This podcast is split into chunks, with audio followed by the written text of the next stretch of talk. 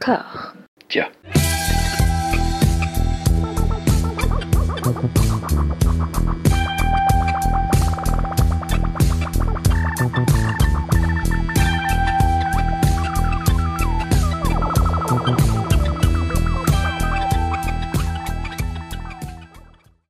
Bonjour et bienvenue à toutes et à tous dans ce format, dans cet épisode un petit peu contraint par les événements.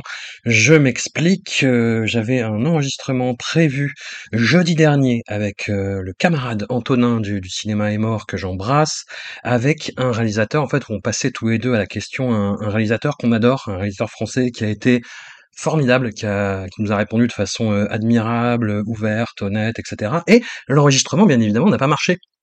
Et d'où mortification totale, absolue. Voilà, le réalisateur a été suffisamment gentil, le réalisateur et Antonin ont été suffisamment gentils pour accepter de décaler euh, et de recommencer ça en fait, de remettre ça euh, dès le début au, au 2 février. Et voilà, moi je vous avoue que ça m'a ça m'a dépité, ça m'a un peu coupé les pattes, ce qui était compliqué, d'autant que j'avais un énorme article à boucler pour Mad Movies. C'est, une histoire orale que je vous laisserai découvrir dans le numéro de février. Une histoire orale, le principe, c'est de mélanger euh, plein de petits bouts d'interviews pour raconter un événement. Il n'y a pas de, de, de, rédaction euh, de journaliste, c'est que des petits bouts d'interviews les uns à la suite des autres pour raconter une histoire.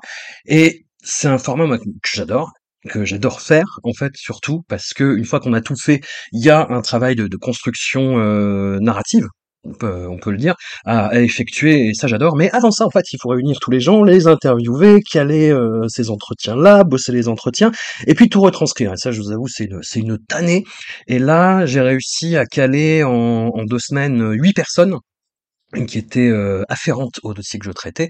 Et donc, il a fallu finir tout ça, et il m'était arrivé ça le matin, et euh, m'y suis quand même mis je m'y suis quand même mis, j'ai euh, allez, repris du, courage à l'ouvrage euh, en bossant, et boosté par ça, je me suis dit, bah tiens, bah, si je calais un, épisode de Discordia que je veux, que je veux caler depuis pas mal de temps avec un, camarade, Nicolas, que j'embrasse, qui euh, a dit, pas de problème, pas de problème, c'était un peu précipité, mais ok, faisons ça, et il a eu un empêchement de dernier moment. Donc il y a, y a, clairement une malédiction parce que euh, ayant fini mon article pour, euh, pour pour Mad Movies, je me suis dit ah c'est que c'est ah j'ai une journée de libre, il faut que je travaille, il faut que je fasse quelque chose, c'est pas possible. Et non non j'étais frustré euh, de cette expérience là et euh, et même si ça fera deux très beaux épisodes mais euh, prochainement, voilà j'avais quand même envie de vous en offrir un un, un, petit peu au débeauté d'après le un film que que j'ai vu hier après-midi au, cinéma et en sortant je me suis dit ah, ah, allez je fais un truc tout seul parce que voilà je, je suis tout seul c'est encore un, de ces exercices qui j'espère ne se reproduiront pas trop souvent mais pour vous dire à quel point c'est une malédiction, en fait, je me suis installé au salon pour regarder la, la, neige tomber de façon euh, très bucolique euh, en vous parlant. Et genre, 10 secondes après que j'ai lancé l'enregistrement, les voisins du dessus ont reçu des invités. Euh, qui sont mis à faire beaucoup de bruit et ouais, dans des proportions raisonnables, hein, mais disons que ça s'entendait sur l'enregistrement. Donc là, j'ai changé de pièce. Je ne sais pas, peut-être que le plafond va s'effondrer, peut-être que cet épisode ne doit pas être enregistré. Quoi qu'il en soit, je vais vous parler de Damien Chazelle, parce que j'ai vu euh, hier après-midi euh, Babylone, et il m'a fallu une petite soirée pour le pour le digérer, pour savoir ce que j'en pensais. Spoiler, euh, bref, Damien Chazelle, pour l'occasion, en fait, j'ai rattrapé son, premier long métrage, Guy and Madeline on a Park Bench, Guy et Madeline sur un banc de parc. Euh, ce n'est pas le titre qui a été traduit, il n'y a pas eu de traduction, hein, le film n'est pas sorti en France que je sache. Et c'est un film typique, en fait, de, fin d'études, en noir et blanc, où on voit quelques petites obsessions de, Damien Chazelle euh, percées à jour se révéler, c'est-à-dire bah, sa fascination pour le jazz, pour les trompettistes en particulier. Hein, il a quelque chose avec les trompettes, ce garçon que je n'ai absolument pas envie d'interpréter sous un, jour euh, psychanalytique. Hein, ce n'est pas le genre de la maison, enfin si ça arrive, mais pas là. Et avec pour toile de fond une histoire d'amour contrarié, une fascination pour les intérieurs d'appartements, les airs un petit peu mélancoliques. On s'aime et toi non plus. Voilà, c'est très c'est presque assez caricatural hein, d'un film d'étudiant de, de, de, de, fin d'études avec une, une fascination qu'on devine évidemment pour le, le, le cinéma d'auteur français, pour la nouvelle vague, pour euh, Jacques Demy, pour surtout pour Jacques Demy en fait. Hein, soyons clairs, soyons francs. Et Damien Chazelle, après ce premier film, est remarqué, puisque ça a tourné un petit peu en, festival, il a eu des, des, applaudissements polis. Il propose ses euh, services de scénariste avec deux films que j'avais oublié avoir vus. Enfin, il y, en a un grand piano quand même, je m'en rappelle, mais euh, je me suis, je me rappelais plus qu'il existait très précisément, un film de Genio Mira, euh, thriller espagnol avec un casting américain. donc c'est Elijah Wood qui joue un, un, grand pianiste à qui un malfaiteur euh, impose de jouer à la perfection, à la note près, sinon hmm, conséquence. Et on voit quelques petits violons d'ingres thématiques de Damien Chazelle qui, se font jour, hein, la, la recherche du, du dépassement de soi, le sacrifice, toutes ces notions liées à la pratique artistique considérée comme euh, un sacerdoce. Mais par contre, dans le deuxième scénario qui, qui signe à peu près à cette époque-là, celui du dernier exorcisme, deuxième partie, on retrouve que des remugles, hein. on retrouve des, des fonds de fonds d'obsession. C'est un film, en fait, très honnêtement, euh, je, je l'ai lancé là pour l'occasion, et je me dis, ah mais merde, mais je l'ai déjà vu, en fait. Et je, je pareil, j'avais complètement oublié qu'il existait, mais là, il n'y a même pas une image qui m'est revenue, en fait. Voilà, c'est vous dire à quel point c'était mémorable. Alors, c'est pas du tout ce à quoi euh, aspire Damien Chazelle. Hein. C'est vraiment des, des, boulots qu'on devine euh, alimentaires. Et il cherche à monter euh, son projet phare qu'il a imaginé avec son, camarade de chambrée Justin Hurwitz, qui s'occupe de la musique de ses films. Euh, il veut monter La La Land, qui est vraiment son gros projet qui lui tient à cœur.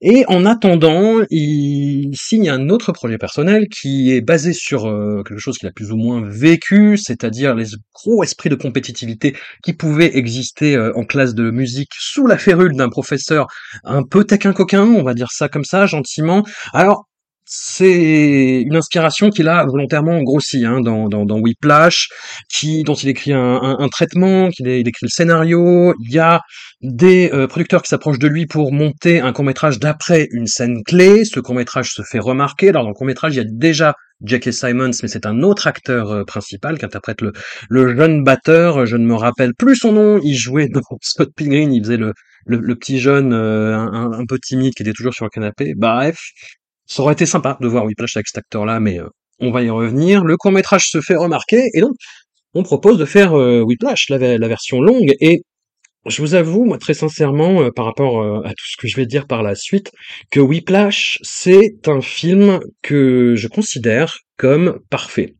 Il n'y a pas un bout de gras. Il n'y a pas une seconde d'un plan, d'une scène qui dépasse. Il n'y a pas une scène qui n'est pas justifiée tout ce que le film raconte, il le fait avec une immense efficacité à tous les niveaux. La photo pousse parfaitement le sujet, la direction d'acteur est absolument géniale. Le montage, comme je l'ai dit, comme je l'ai suggéré, est euh, vraiment mais au, millimètre. Tous les aspects de ce film sont parfaits. Est-ce que j'aime ce que le film raconte? Non soyons clairs, c'est quelque chose qui va beaucoup revenir dans la filmographie de Damien Chazelle, que j'ai un petit peu suggéré quand je parlais de, grand piano. C'est un cinéaste de droite, j'ai envie de le qualifier de droite, de romantique certes, mais de droite, avec comme euh, matrice principale de, ces narrations à chaque fois des enjeux purement liés au capitalisme, avec un regard ou pas sur celui-ci, sur les agissements de ces personnages, sur la petite distance un petit peu triste, un peu mélancolique qu'il peut avoir parfois, sur les choix qui sont faits. C'est un cinéaste qui ne parle que de d'extrême compétitivité, de tout sacrifier, de sacrifier sa vie entière pour accomplir son rêve, pour raconter des histoires, pour se sublimer par la pratique de son art, pour euh, arriver à, à l'excellence, quoi. Et j'ai un rapport très très ambivalent, je pense, et, mais moins que lui par rapport à, ces questions-là. Et, et, dans Whiplash, c'est quelque chose qui est que je trouve terrifiant, que je trouve terrifiant, euh, sur lequel il a vraisemblablement un, un regard, puisque c'est quelque chose qu'il a vécu et qu'il a enduré à, à son corps défendant, qu'il avait envie de retranscrire. Et cette violence, on la sent, elle est palpable, elle est là. La fin du film est absolument géniale. Elle est rythmé, découpé de façon euh, musicale avec cette frénésie, euh, avec ce, cette jubilation en fait, qui, qui parsème tout le film. Un, amateur de, de, de, cinéma ne, ne, peut que jubiler devant certains passages de Whiplash, devant la façon dont c'est amené.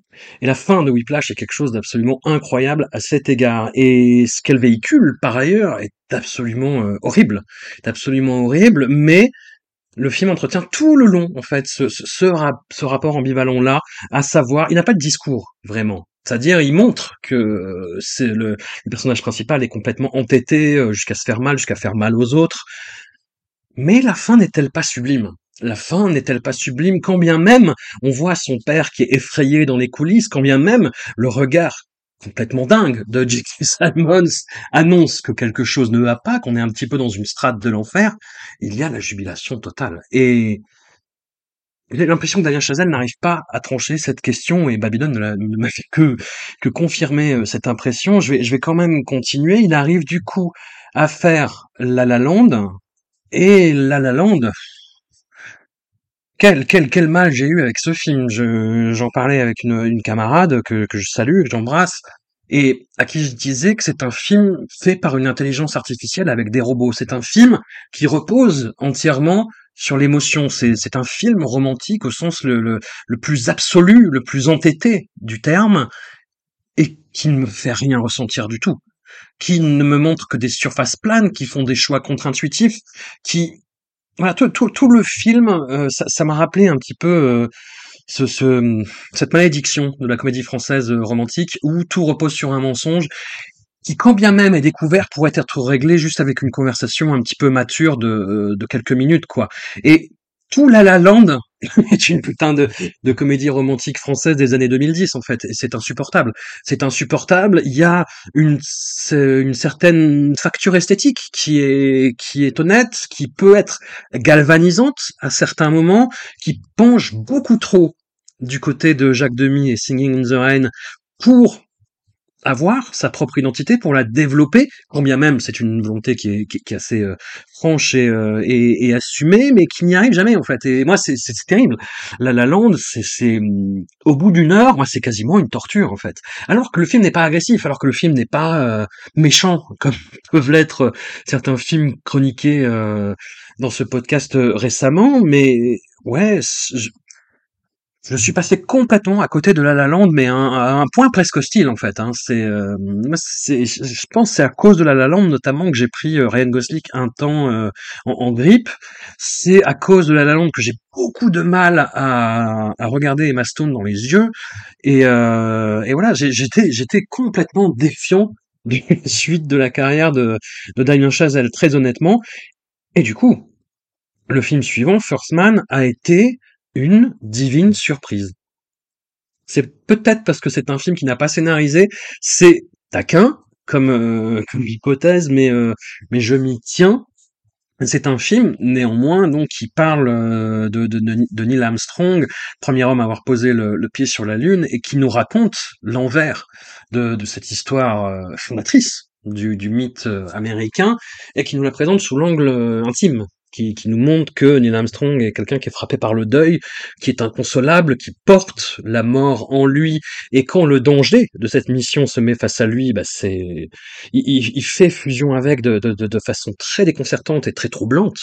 Et le film, à ce niveau-là, enfin voilà, je disais que Ryan Gosling était une surface plane tout à l'heure, il l'est là aussi, mais c'est en symbiose avec son sujet. Comme, je pense, euh, Miles Taylor, qui, euh, on le sait, maintenant en fait, il y a eu des interviews et des portraits euh, qui étaient anglais en ce sens, est un est un est un couillon plus ou moins sympathique, qui est un c'est un bro de, de faculté américaine, hein, vraiment. Euh, Top Gun Maverick capitalise un petit peu sur cette image-là avant d'essayer de donner de la substance avec un, sous-texte tout pété de, de relations père-fils. Bref, c'est un autre débat. Miles Taylor correspond tout à fait au personnage de Whiplash et Ryan Gosling correspond tout à fait au personnage principal de First Man. First Man, c'est un film qui par ailleurs, bah, ne mettrait pas au même stade de perfection, euh, de confection que, que Whiplash, qui est vraiment une machine de guerre à ce niveau-là, mais c'est un film qui, euh, qui fonctionne totalement, qui fonctionne à plein, et où là, pour le coup, il y a une émotion, où on touche à quelque chose en plus d'inédit et qui, je trouve, était moins abouti dans Interstellar de, Christopher Nolan, où il essayait lui aussi d'aborder bah, la question de, de, la, de paternité, euh, la question du deuil, de la séparation, euh, etc. Film euh, Ad aussi de James Gray essayait de faire ça, mais c'était euh, J'aurais pu la voix ça aurait été beaucoup plus intéressant, bref. Et First Man, de, de ce trio euh, étrange, mais, euh, mais passionnant, je trouve c'est le film qui traite cette question de la façon la plus, euh, la plus aboutie. Voilà.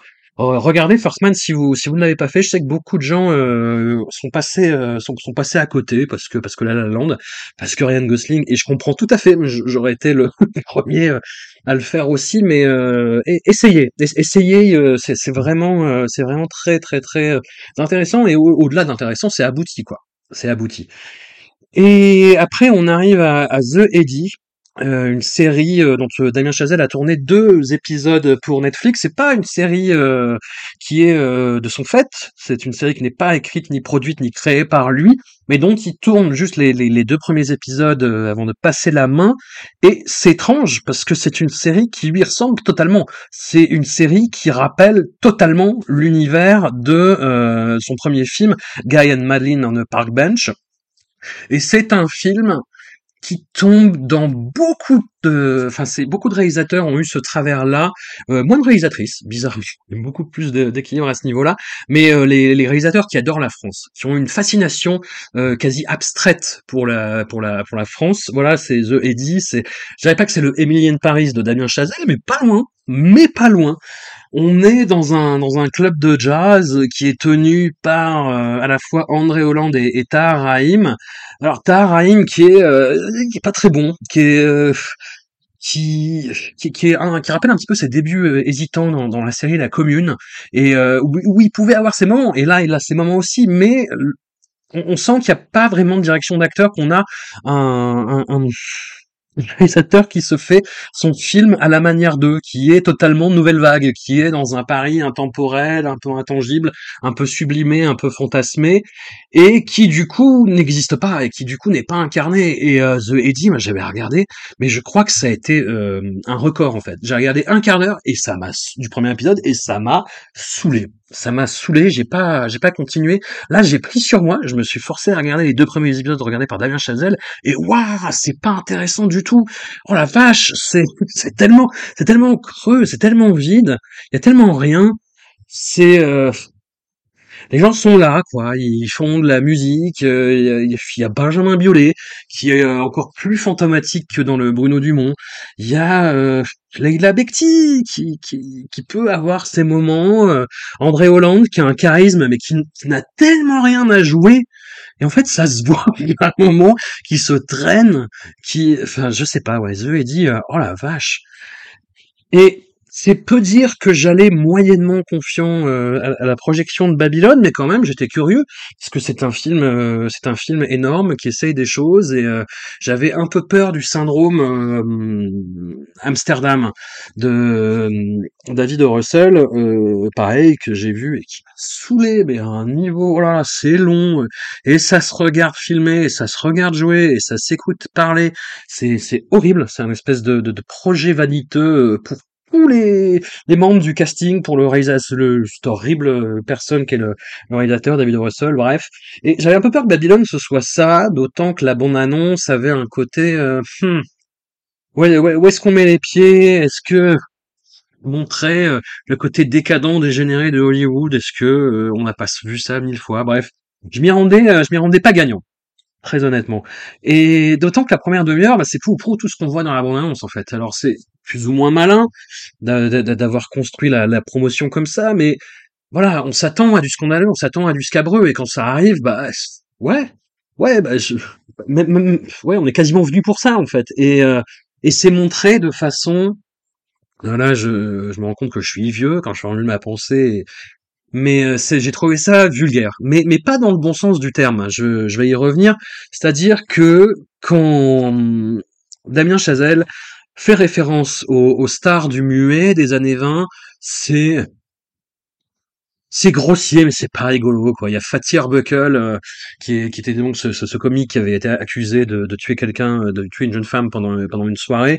Et là, là il reconstitue une espèce de réinterprétation de cette scène-là, où euh, il se fait pisser dessus, où il parle comme un bébé, et c'est, c'est, c'est horriblement gênant, en fait. C'est, c'est-à-dire que tu vois l'intention, et ça ne marche pas, en fait. C'est juste vulgaire, mais vulgaire con, en fait. Et pareil quand euh, dans la scène d'après, euh, il y a Spike Jones qui joue un espèce de, réalisateur allemand qui a eu clairement, euh, enfin Eric von Stroheim quoi, et, et il le fait avec un accent allemand comme c'était, allez, encore toléré, on va dire, dans les années 90.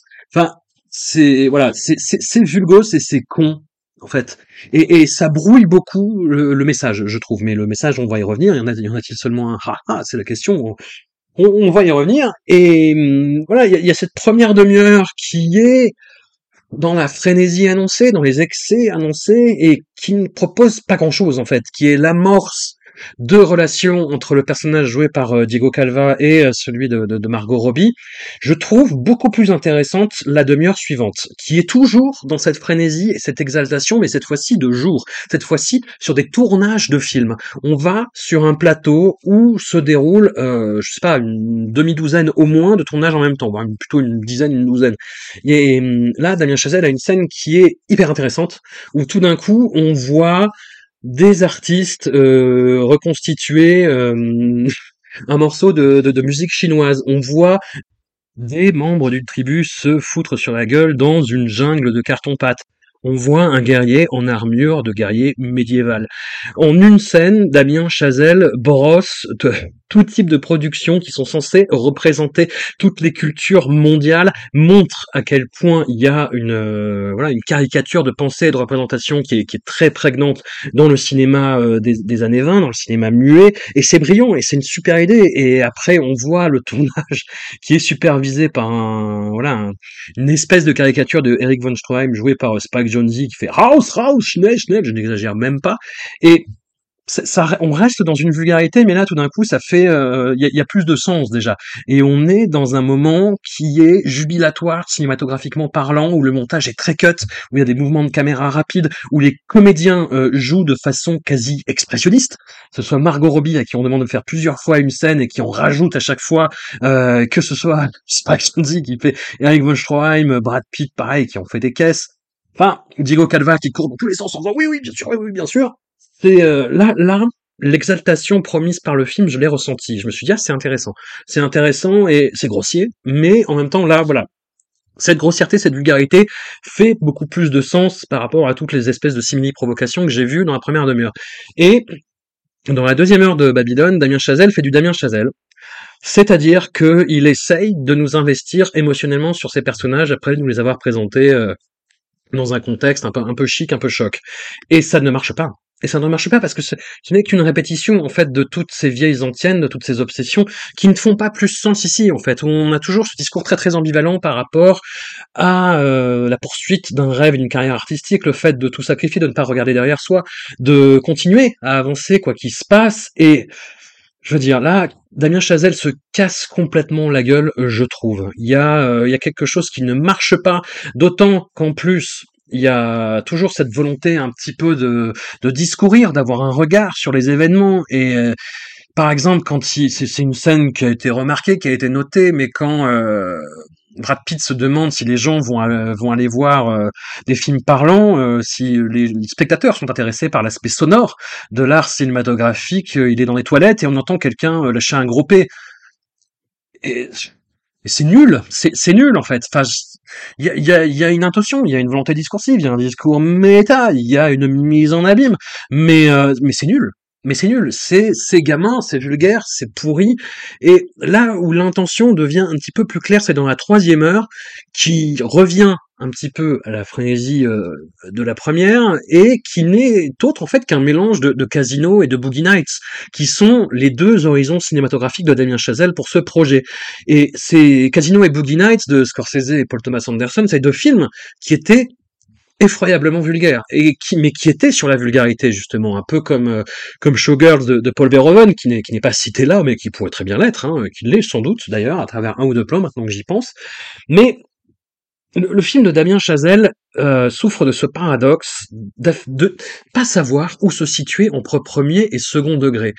Il nous montre des événements qui sont grossiers, qui sont qui caricaturaux, qui sont des reprises de faits euh, historiques parfois euh, supputés, parfois fantasmés, et et ça ne marche pas, et ça ne marche pas du tout. C'est c'est une catastrophe en fait. Très honnêtement, plus plus j'y repense, et euh, j'ai beaucoup souffert pendant la, deuxième heure, et comme il y avait un peu un regain de rythme et d'intérêt dans la troisième, ça a un peu fait illusion. Je me suis posé la question, mais euh, mais euh, même même dans le train après, je me disais non mais je, ne vais rien en garder.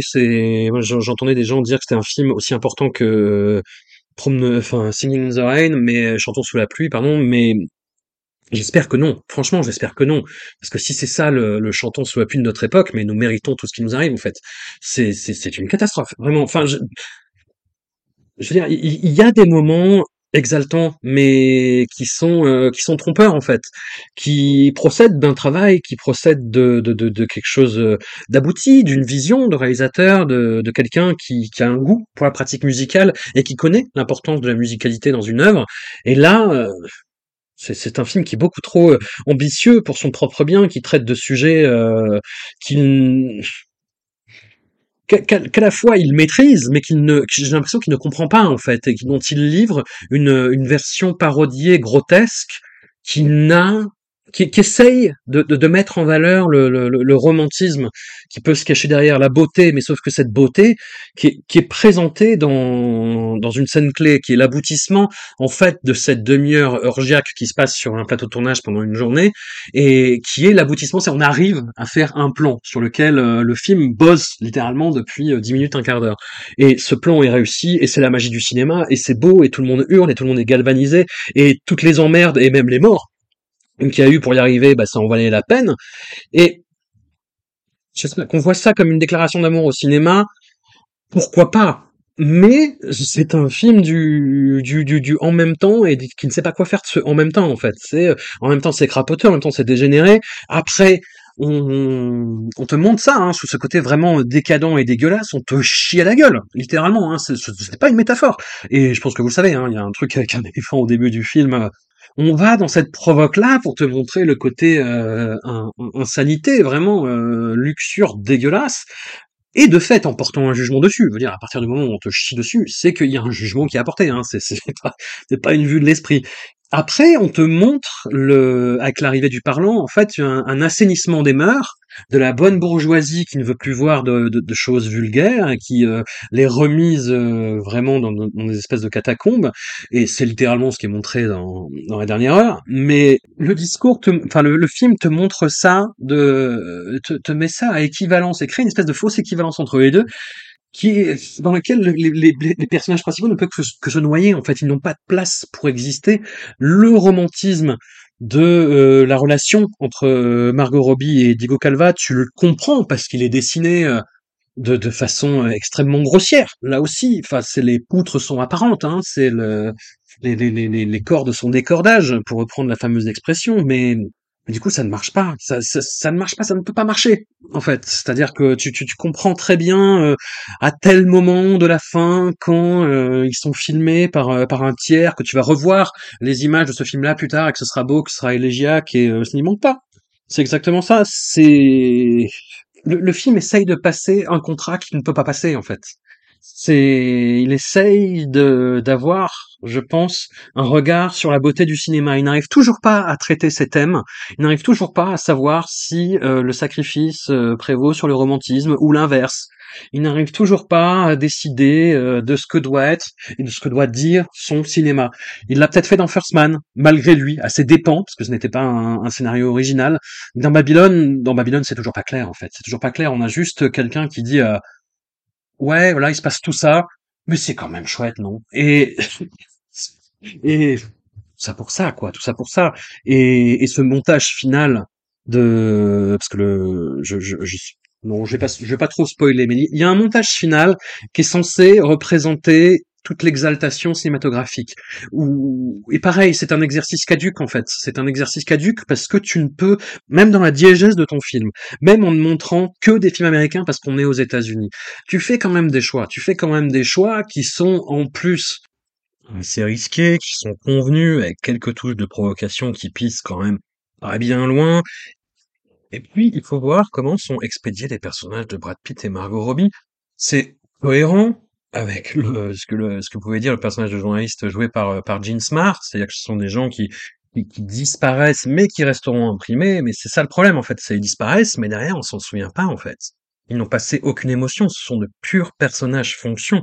Tout repose dès lors sur le personnage de Diego Calva, et pareil, ça ne marche pas, en fait.